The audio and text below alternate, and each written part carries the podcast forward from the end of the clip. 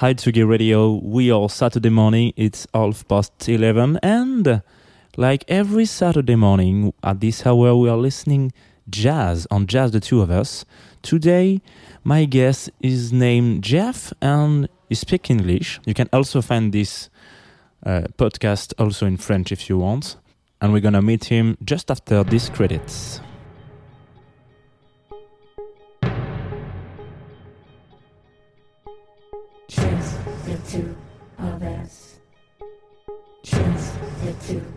Us.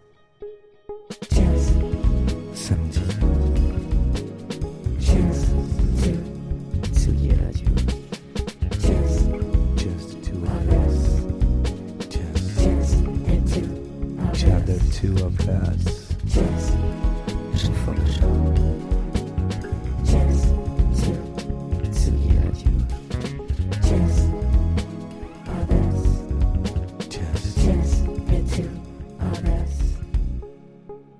Hi Jeff. Hello. First of all, I'm very happy to receive you on this show today. Uh, thank you very much for taking the time. Thank, thank you very much for, for, for taking the time. For those who didn't um, recognize your voice, you are Jeff Mills, and you will take us on board for one hour in your jazz selection. So, your influences, favorite tracks, and maybe tracks you released on your label, Axis. So, before giving you the, the keys of this show, if I can say that, um, I have one question. Where are we going today? Well, Jeff. sure. Yeah. I mean, uh, I uh, compiled a, a list of music that uh, kind of ex- explains a little bit of of uh, of my youth and uh, how I was taught music, um, and kind of a trajectory or or a, a pathway of how I'm uh, creating the things that I'm releasing today and Mhm. creating and producing today. Okay. Um, so, maybe we can start with your first choice.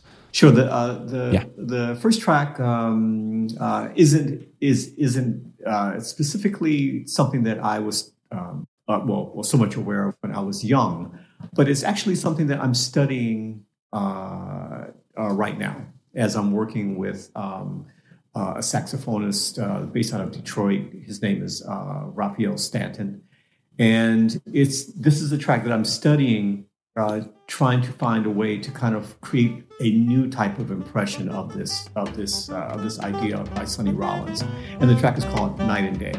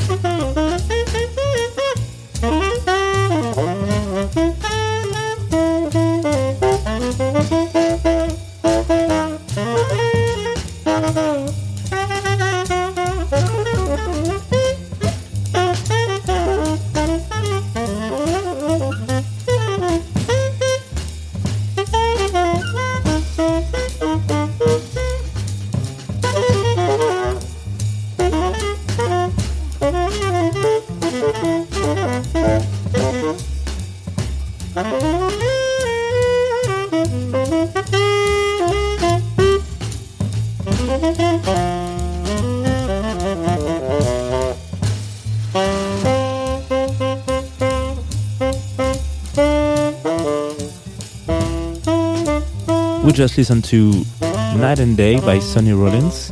But just before uh, this song, you said you were working on this song. So, so what do you, what do yeah, you mean? uh, I'm, I'm, I'm, working on on actually. Uh, well, we're just producing tracks and hoping Yeah. for for an album.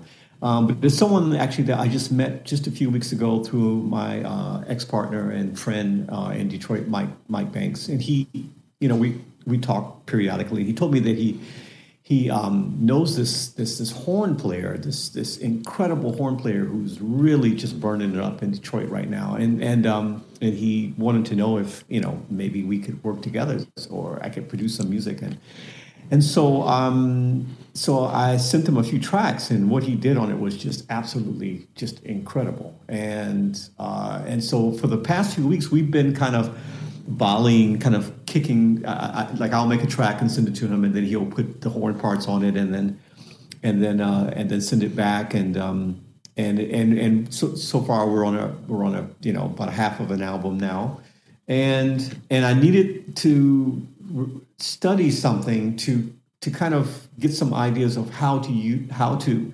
suggest that maybe he can uh, uh, think differently about the way he uses his horns uh, and plays and thinks about and, and, to, and to think about things while he's playing so that we can have very different type of results.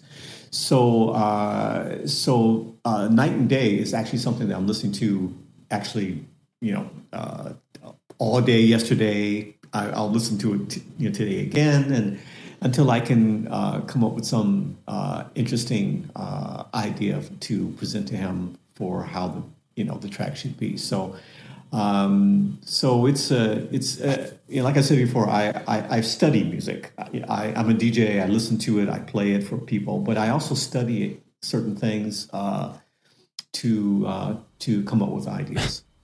Okay, it may be time for your um, second choice, um, which is It's a- a favorite by Return to Forever. um, I, I kind of grew up on. I mean, I uh, there used to be a very, very famous uh, TV show that used to come on uh, at midnight. I think on Saturday night called the Midnight Special, and and, and I remember um, them having Return to Forever on this on this show. I mean, it was primarily like a rock program, but they would have blues and you know just various artists. And I remember seeing Return to Forever on this TV show, and I and I just recall them playing Sorceress on this, and I was just at that at, at that point, I really wanted to become a jazz uh, artist, a, a drummer, and this was like in in in in high school, maybe around 19, 1979, 1980, maybe, and. Um, and, and after after seeing them play this song, I, I really wanted to become a professional drummer, and I got more serious about playing the drums. Uh, and, uh, and and I just thought that this this is you know uh, would be uh, something to kind of point out as a, reference of how it changed my mind uh, from you know uh, not caring so much to caring a lot about music. So here's Sorceress.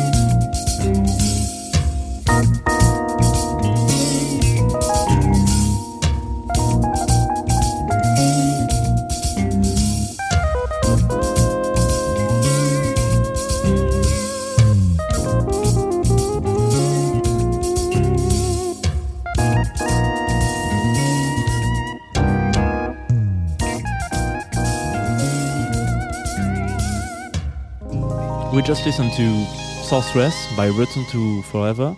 And honestly, I'm surprised because it's a, it's almost uh, a fusion between rock and jazz. It's very groovy, no? Yeah, I mean during during during the seventies, um, in, in in you know into the eighties, uh, those those those type of musicians were really engaging with one another, and you know, uh, uh, uh, rock had become you know was becoming more progressive, um, and jazz was becoming um, uh, more uh, more exotic, more Yeah. wilder. Perhaps maybe the influence of, of Miles and uh, Miles Davis and his you know explore, exploration of of jazz with electronic uh, uh, instruments, electric guitars, and things like that. So um, it, I I think it, it, it was it was having an effect, and musicians were playing together and uh, wanting to make albums together, and so um, uh, so this big fusion uh, was was really popular. Um, uh, and I was just kind of sucked up all into that, and you know, Return to Forever and uh, Spyro Gyra and uh, and and all those type of like super bands were, were really influential um, and uh, really kind of shown me that you know whatever instrument I'm going to pick up or or play, you know, it's it's it's best to try to to apply a certain certain level to it. So whether it's even if even if it's turntables or even if it's you know, I mean, you you you apply this this very high level of uh, of, of craftsmanship to it. You know, so you you you um, uh, you try to master your instrument no matter what it is, and so. Uh, so it was it, was a really heavy influence on me and all all my friends and, and everything. So So, what's the next one? yeah, uh, the track "C Jam Blues" by Oscar Peterson. Uh, to me, I mean, uh, this uh, this particular track is really what jazz is all about. You know, it's wonderful to listen to, but I mean, you know, it it, it really speaks to the roots of jazz, which was actually really dance music and music for celebration and and just just music that just feels good and you know, to me, it, it kind of ties the links between what we call jazz and blues and bebop and and uh, and, and many other forms that that help uh, you know bring along the, the template of what we call jazz today. And, and and I just thought it's probably the most definitive uh, uh, example of of what jazz really is and what it and more importantly what it feels like. So, um, so here's C Jam Blues.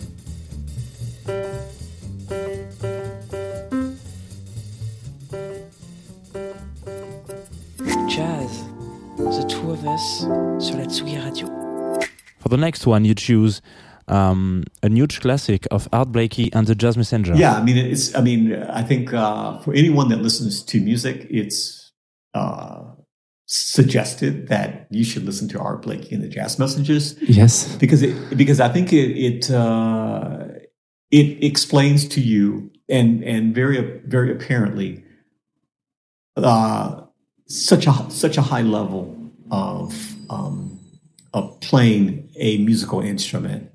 The, these these these musicians these these artists uh, um, display this this high level, and it it, it gives you if, if, you're a musician, it, it gives you an idea of of how far one can go uh, in in this in this in this art form.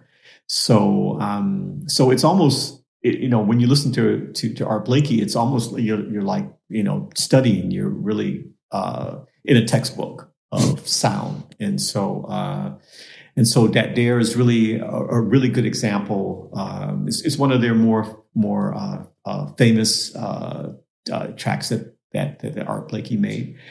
And um, I mean, the band was interesting because there was always a constant um, in, incoming and outgoing uh, uh, uh, uh, sequence of musicians that Art Blakey would kind of curate. Um, so, so it's it's not just the same band, but you would hear many different musicians over the time, over the life of of uh, over that um, uh, of you know that project. Um, and uh, and yeah, it's just I, I just thought it would be very important to to to add something um, by the Jazz Messengers and, and Art Blakey in this context.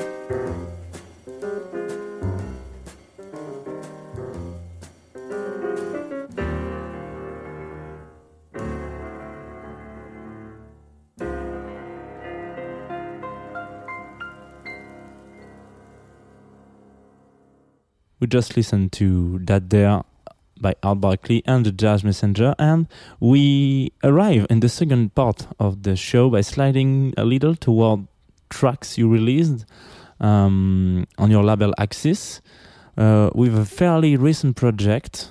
You start with it, um, The Paradox, a project you have with um, Jean-Phi Dary, a French uh, musician. Uh, yeah, yeah. Uh, X- Factor is really the main track off of uh, an album uh, called Counteractive that I uh, created with um, with with keyboardist uh, uh, Jean-Phi Dary. Yeah. French French uh, uh, veteran musician, and we we got together um, through uh, my project with Tony, the late Tony Allen, Mm. um, and um, and we we um, you know through through playing with Tony, we we um, uh, recognized that we had a certain way of playing together. So we went into the studio and made this album. Um, and what we wanted to do, what, what Jean-Phi and I wanted to do, was to uh, create uh, tracks or compositions that were not compromising at all. In other words, I did exactly what I wanted to do, and he did what he wanted to do. Yet we would find a common link between that, and then we would build on that. And so the project is called the, the Paradox.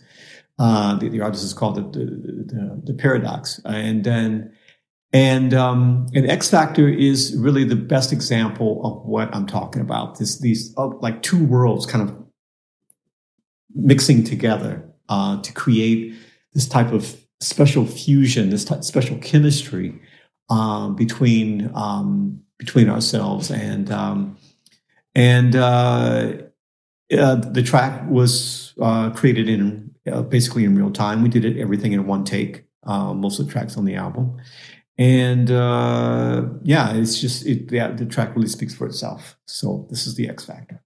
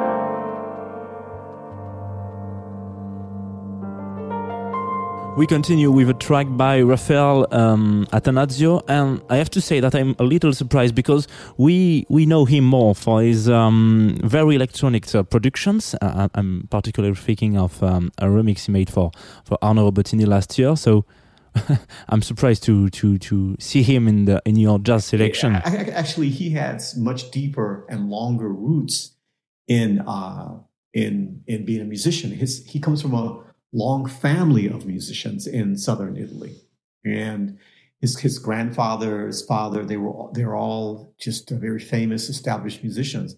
And Raphael, um, I, I mean, I first met him actually through DJing, and uh, and found out that he is actually uh, an incredible keyboard uh, keyboardist.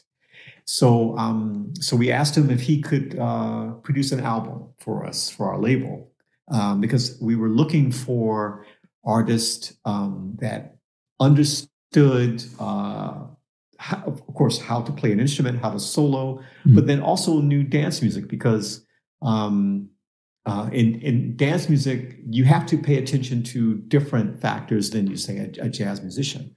Um, making sure that the audience is moving all the time is something that a DJ and and and techno musician has to think about.